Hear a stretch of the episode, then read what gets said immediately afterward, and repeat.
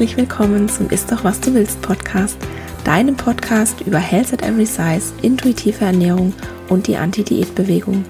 Mein Name ist Dr. Anthony Post, ich bin Ernährungswissenschaftlerin und Wissenschaftsjournalistin und ich weiß aus eigener Erfahrung, wie schädlich Diäten für Körper, Geist und Seele sind. Falls auch du deine Diätmentalität, den Kontrollzwang und die Körperscham hinter dir lassen und ein glücklicheres, zufriedeneres und gesünderes Leben führen willst, dann bist du hier goldrichtig. In diesem Podcast geht es nämlich nicht um das Abnehmen oder um Diäten, sondern darum, was du ganz unabhängig von deinem Gewicht hier und jetzt für deine Gesundheit und dein Wohlbefinden tun kannst und wie du endlich Frieden mit dem Essen und deinem Körper schließt. Ich finde es ganz wunderbar, dass du hier bist.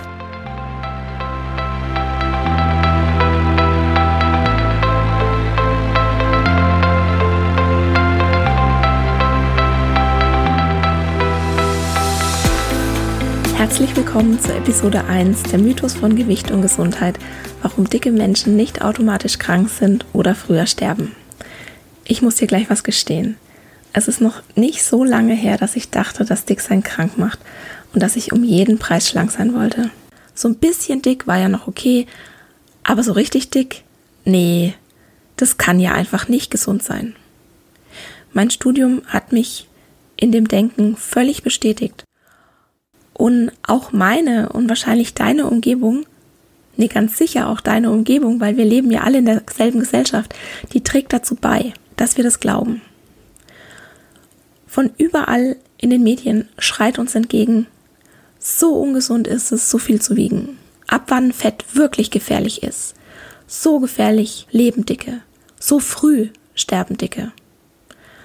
Und wenn es dir wie mir ging, dann fing das wahrscheinlich auch schon relativ früh bei dir an. Also bei mir fing diese Gehirnwäsche, dass Dicksein ungesund ist, schon als Kind an. Alles, was ich gesehen habe, waren die Erwachsenen um mich herum, die ständig versucht haben abzunehmen und die sich dafür gequält haben und die sich geschämt haben, dick zu sein oder die Angst hatten, dick zu werden. Ich konnte das natürlich damals nicht in Worte fassen, aber jetzt weiß ich, unsere Gesellschaft verehrt das Schlanksein und setzt es gleich mit Schönheit, Fitness, Erfolg, Disziplin und moralischer Überlegenheit. So denkst du schon als Kind, auch wenn dir das nicht bewusst ist, dass nur ein schlanker Mensch auch ein guter Mensch ist und dass du auf keinen Fall dick werden darfst. Nicht nur, weil du dann in den Augen der Gesellschaft nicht schön bist, sondern auch, weil dich das Dicksein krank macht. Und ja, es stimmt. Ein hohes Körpergewicht fördert das Risiko für allerhand Krankheiten. Aber es ist auch verdammt oberflächlich zu denken, dass die reine Fettmasse diese Krankheitsrisiken erhöht. Schauen wir doch mal in dieser Episode ein bisschen über den Tellerrand hinaus. Können wir uns wirklich sicher sein, dass es die reine Fettmasse ist, die das Risiko für bestimmte Krankheiten bei dicken Menschen erhöht? Ich sage nein. Das erste Problem sind nämlich die Studien, die gemacht werden, um zu bestimmen, warum dicke Menschen ein erhöhtes Risiko für bestimmte Krankheiten haben. Und das sind in der Regel epidemiologische Studien und die zeigen nur Zusammenhänge an, aber keine Kausalität, also keine Ursache-Wirkungsbeziehung. Ich habe dir ein Beispiel mitgebracht und zwar Menschen, die gelbe Zähne haben, die haben häufiger Lungenkrebs. Und jetzt könnte man natürlich meinen, die gelben Zähne, die verursachen den Lungenkrebs. Und dann macht man epidemiologische Studien und dann findet man heraus, dass die Menschen, die häufig gelbe Zähne und häufig Lungenkrebs haben, auch genau die Menschen sind, die rauchen.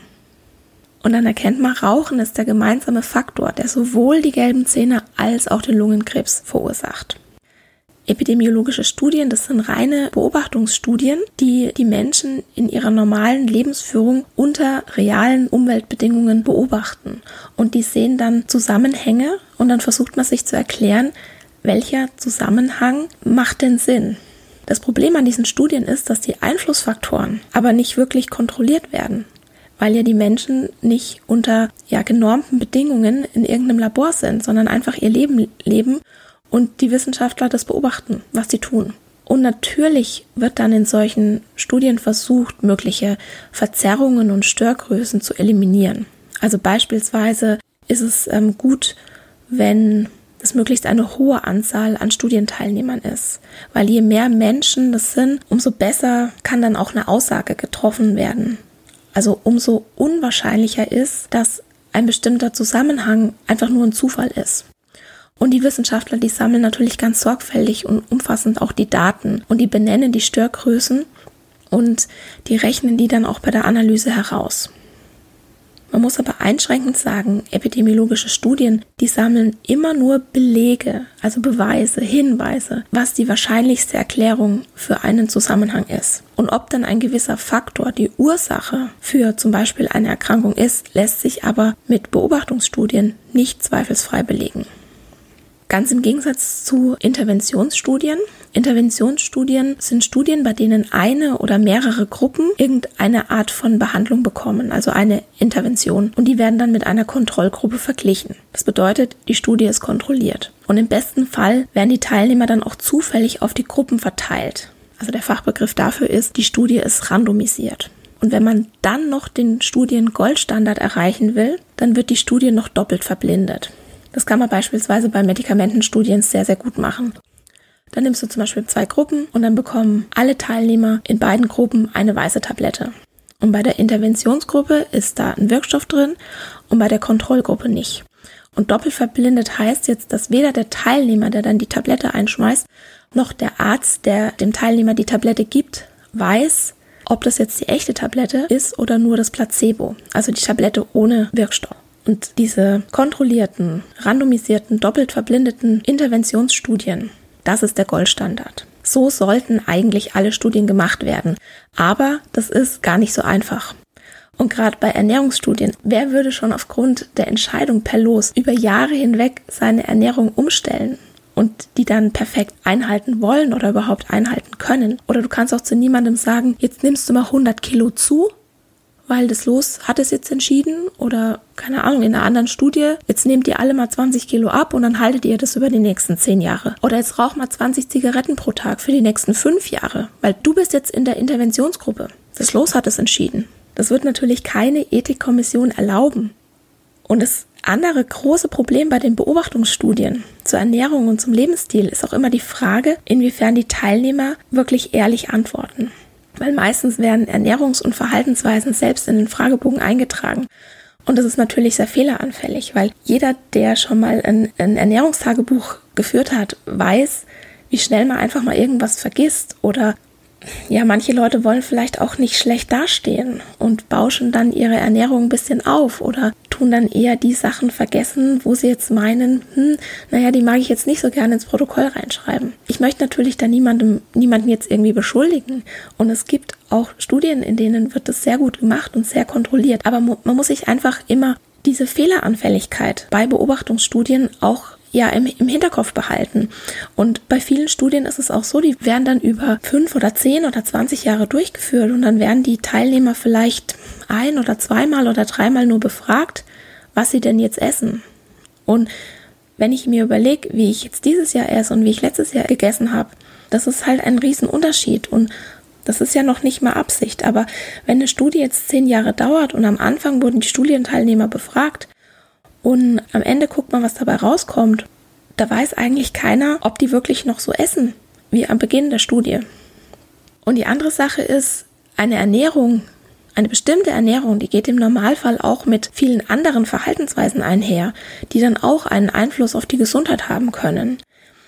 Da ist mein Lieblingsbeispiel sind eigentlich die Veganer und die Vegetarier, weil wenn sich jemand vegan oder vegetarisch ernährt, der hat dann oft auch ein ganz anderes Bewusstsein es kann einfach sein, dass der sich dann auch mehr bewegt, der dann allgemein eine viel gesündere oder eine viel achtsamere Lebensweise hat.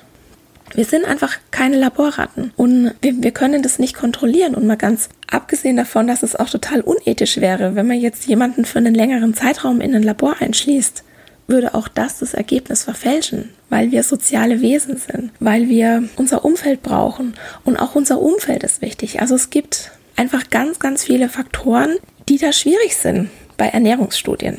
So, ich versuche das jetzt mal zusammenzufassen. Mein Fazit ist, Beobachtungsstudien, die liefern nur Hinweise auf mögliche oder wahrscheinliche Zusammenhänge. In unserem Fall wäre das jetzt der Zusammenhang zwischen Gesundheit und Gewicht. Da Menschen aber unter normalen Lebensbedingungen begleitet werden, gibt es dann ganz viele unbekannte, schwer messbare Einflüsse. Und die verstärken sich unter Umständen dann auch noch gegenseitig. Dieses Studiendesign hat also nur eine sehr geringe Aussagekraft und liefert keine Kausalitäten. Das heißt, Beobachtungsstudien können die wirkliche Ursache nie zweifelsfrei bestimmen. Also eine epidemiologische Studie kann uns einfach vom Studiendesign her nicht sagen, verursacht ein hohes Körpergewicht bestimmte Krankheiten.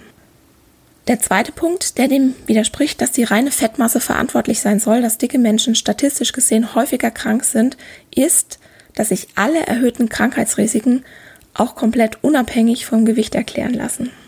Beim Thema Zähne, das sagt uns der gesunde Menschenverstand, dass wenn die gelb sind, verursachen die nicht Lungenkrebs, sondern dass die nur ein weiteres Symptom sind und sich sowohl der Lungenkrebs als auch die gelben Zähne durch das Rauchen erklären lassen.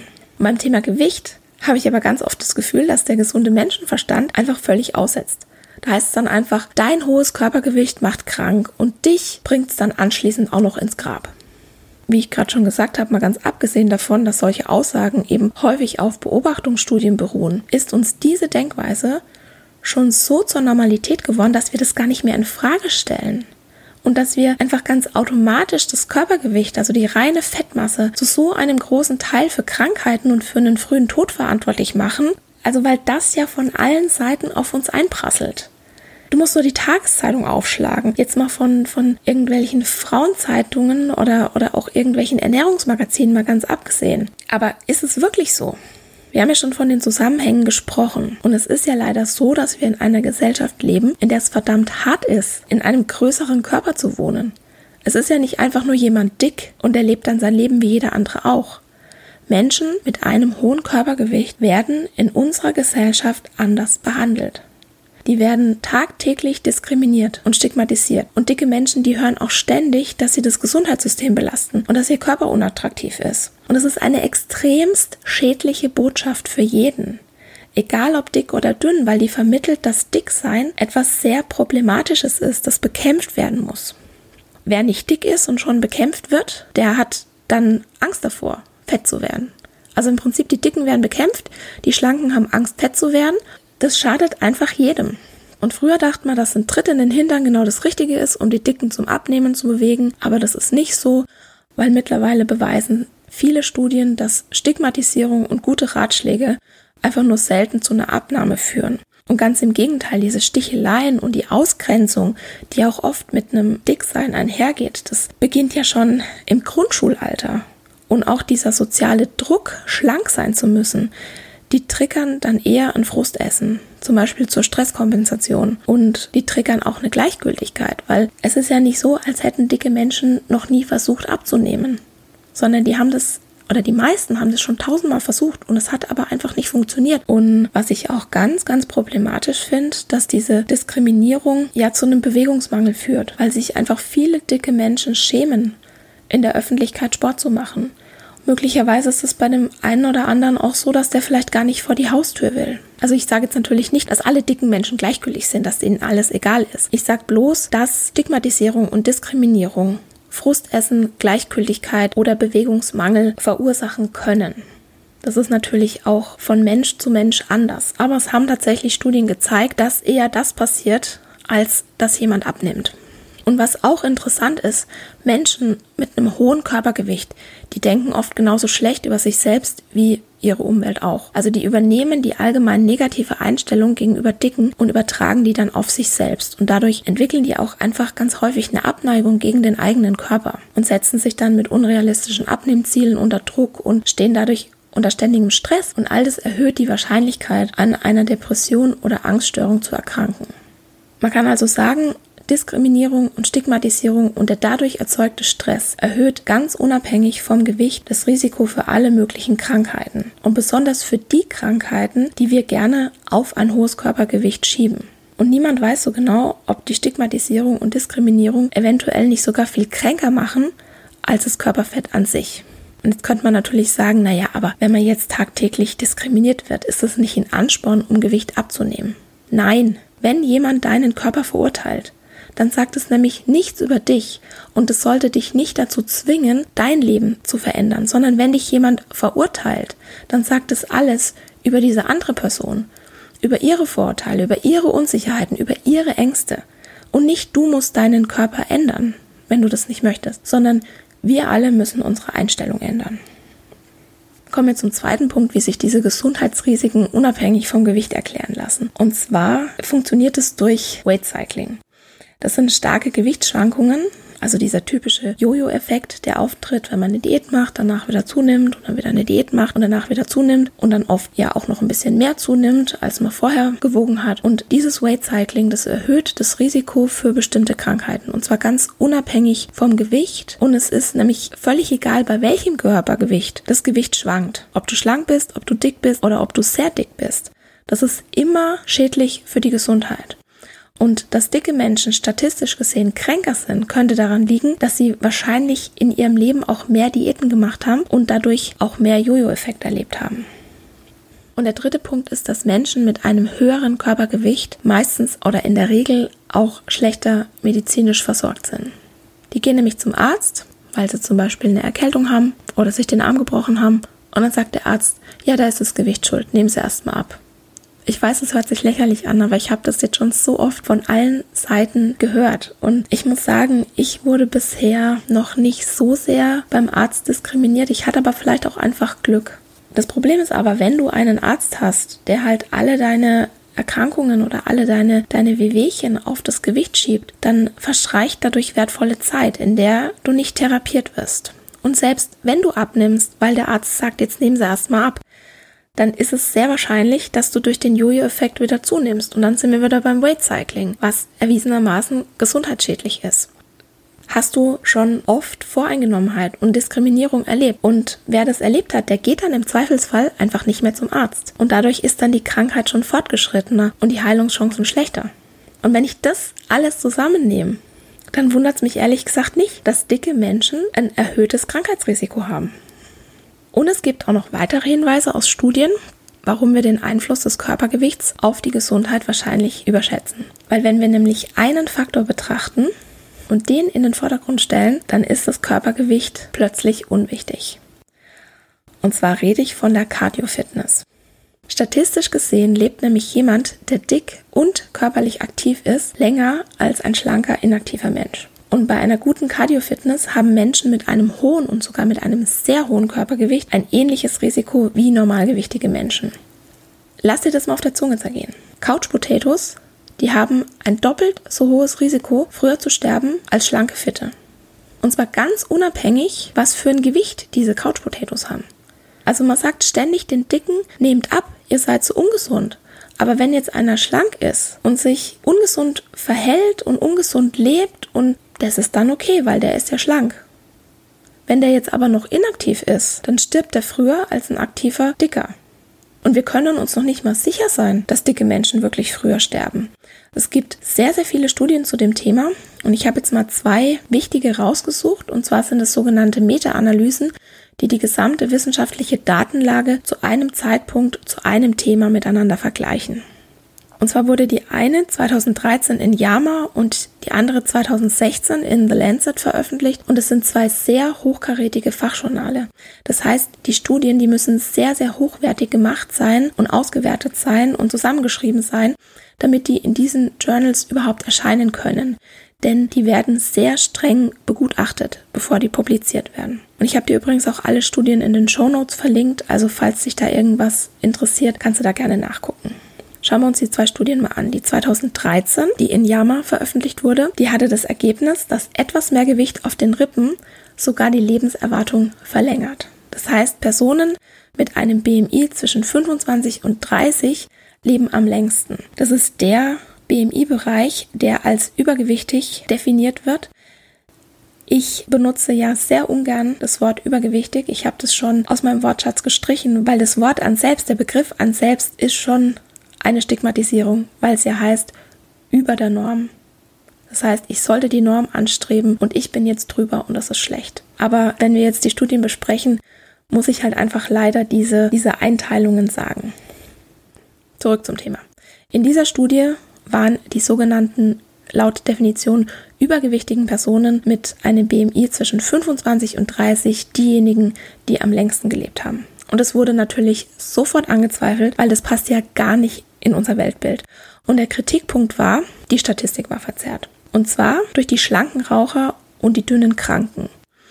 Raucher sind in der Regel schlanker, sterben aber auch in der Regel früher, weil sie ja rauchen. Und mit den dünnen Kranken sind dann diejenigen gemeint, die beispielsweise eine Krebserkrankung haben oder hatten und deshalb auch bei einem eher niedrigeren Gewicht gestorben sind. Und diese schlanken Raucher und die dünnen Kranken war die Kritik, würden die Mortalitätsrate im BMI-Bereich von 20 bis 25, also im laut Definition normalgewichtigen Bereich, nach oben treiben. Die Studie von 2016, die in The Lancet veröffentlicht wurde, die berücksichtigte die Störgrößen.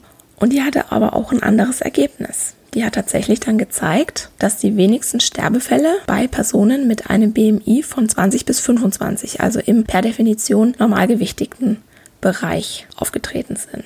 Und im Mittel war die Lebenserwartung bei laut Definition übergewichtigen Menschen mit einem BMI von 25 bis 30 um ein Jahr verringert und ab einem BMI von 30 um drei Jahre. Und man nur so nebenbei, die Menschen mit einem BMI von 18,5 bis 20, also in dem unser heutiges Schönheitsideal angesiedelt ist, die sterben übrigens ebenfalls früher. Also nur mal so viel dazu, dass unser äh, Schlankheitsideal, dem wir ja alle nacheifern, so gesund ist. Die Frage ist jetzt aber bei dieser Studie von 2016, die die Störgrößen berücksichtigt hat, wie repräsentativ ist die denn überhaupt?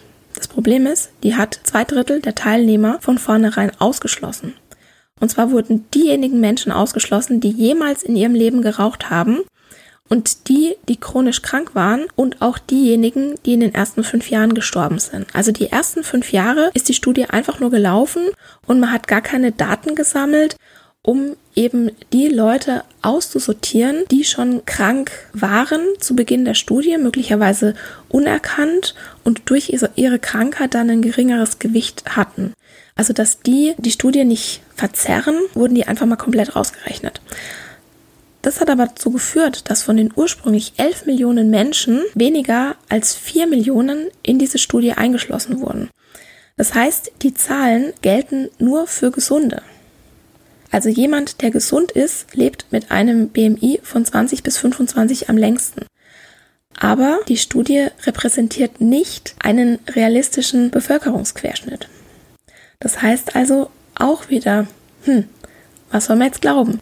Die eine Studie sagt, die repräsentativ ist, dass laut Definition man im leicht übergewichtigen Bereich am längsten lebt.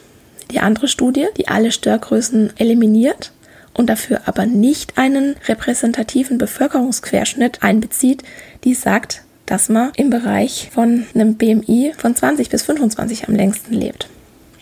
Also, wir können es nicht wissen. Und was ich mir jetzt aber denke, die Lebenserwartung von Frauen in Deutschland beträgt momentan knapp 81 Jahre. Dann lasse ich es doch lieber 80 Jahre lang krachen und sterbe dann glücklich, bevor ich ein Jahr länger lebe und mich mein ganzes Leben lang quäl und auf alles verzichte. Und damit meine ich jetzt aber nicht, dass wir uns alle gehen lassen sollen und exzessiv leben sollen und dass uns unsere Gesundheit scheißegal ist. Wenn du das möchtest, kannst du das natürlich machen, also exzessiv leben. Du bist nicht moralisch dazu verpflichtet, dass deine Gesundheit das Wichtigste in deinem Leben ist. Ich sag auch nicht, dass jedes Körpergewicht ein ideales Körpergewicht ist. Und ich sage auch nicht, dass jeder, der dick ist, auch gesund ist. Und ich will auch überhaupt nicht abstreiten, dass das Gewicht einen Einfluss auf die Gesundheit hat. Was ich damit sagen will, ist, dass der Zusammenhang von Gewicht und Gesundheit in unserer Gesellschaft extremst aufgebauscht und überbewertet wird. Wenn man mal von den ganz krassen Extremen absieht, also den Menschen, die im Gewichtsspektrum ganz unten oder am ganz oberen Ende sind, weil da wird es dann noch etwas komplizierter. Aber das sind die Ausnahmen. Ich beziehe mich hier auf die breite Masse und für die gilt, dass der Einfluss des Gewichts auf die Gesundheit und die Lebenserwartung wahrscheinlich ziemlich überschätzt wird. Sich nur auf das Fett und auf das Gewicht zu konzentrieren, das kann ganz leicht dazu führen, dass man vergisst, seinen eigenen Körper zu respektieren. Und dann verpasst du so viele Gelegenheiten, was für dich und dein Wohlbefinden und deine Gesundheit zu tun. Und glaub mir, ich weiß, wovon ich rede. Ich war nämlich so besessen von meinem Gewicht, dass ich ganz viele gesunde Verhaltensweisen einfach über Bord geworfen habe. Und ich habe auch eine Zeit lang wirklich Raubbau an meinem Körper betrieben, obwohl ich mich mein ganzes Leben lang schon so ernähre, wie das die Gesellschaft als, ich sage jetzt mal in Anführungszeichen, gesund betitelt. Aber jeder Grünkohl, den du isst, der bringt dir gar nichts, wenn du dann dich stresst wegen deinem Gewicht, wenn du nicht schläfst, wenn du wie eine besessene Sport machst, wenn du nicht auf deinen Körper hörst, wenn du dich nicht gut um dich kümmerst, sondern wenn du nur diese Zahl auf der Waage im Kopf hast.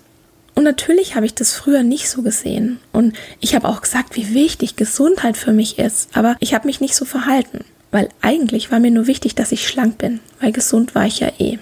Und wenn man dann aber plötzlich krank wird, da begreift man, ja, wie oberflächlich dieser ganze Schlankheitswahn so ist. Und ich weiß es natürlich nicht genau, wo ich gesundheitlich jetzt stehen würde, wenn ich nie eine Diät gemacht hätte. Möglicherweise hätte ich trotzdem die Histaminintoleranz, mit der ich jetzt leben muss. Aber tief in meinem Inneren bin ich einfach überzeugt, dass die Diäten ihren Teil dazu beigetragen haben und auch wirklich körperlich krank gemacht haben und mir geschadet haben. Diäten. Und mit Diät meine ich jede restriktive Ernährungsweise, also jede Art der Ernährung, die dir vorschreibt, wann, was, wie und wie viel du essen solltest. Alle diese Diäten sind Kampfhandlungen gegen uns selbst, gegen unseren Körper und gegen unseren Geist. Auch wenn sie noch so einen coolen, hippen Lifestyle-Namen haben. Wir müssen endlich anfangen zu verstehen, wie die Diätkultur unsere Gesellschaft und unsere Gesundheit negativ beeinflusst, weil nur dann können wir das auch wirklich ändern. Und wenn ich jetzt sage, dass wir es ruhig ein bisschen mehr krachen lassen könnten, dann meine ich, dass wir unser Leben nicht von einer Zahl auf der Waage bestimmen lassen sollten und dann auch noch die Hoffnung haben, dass uns das gesund macht oder gesund hält.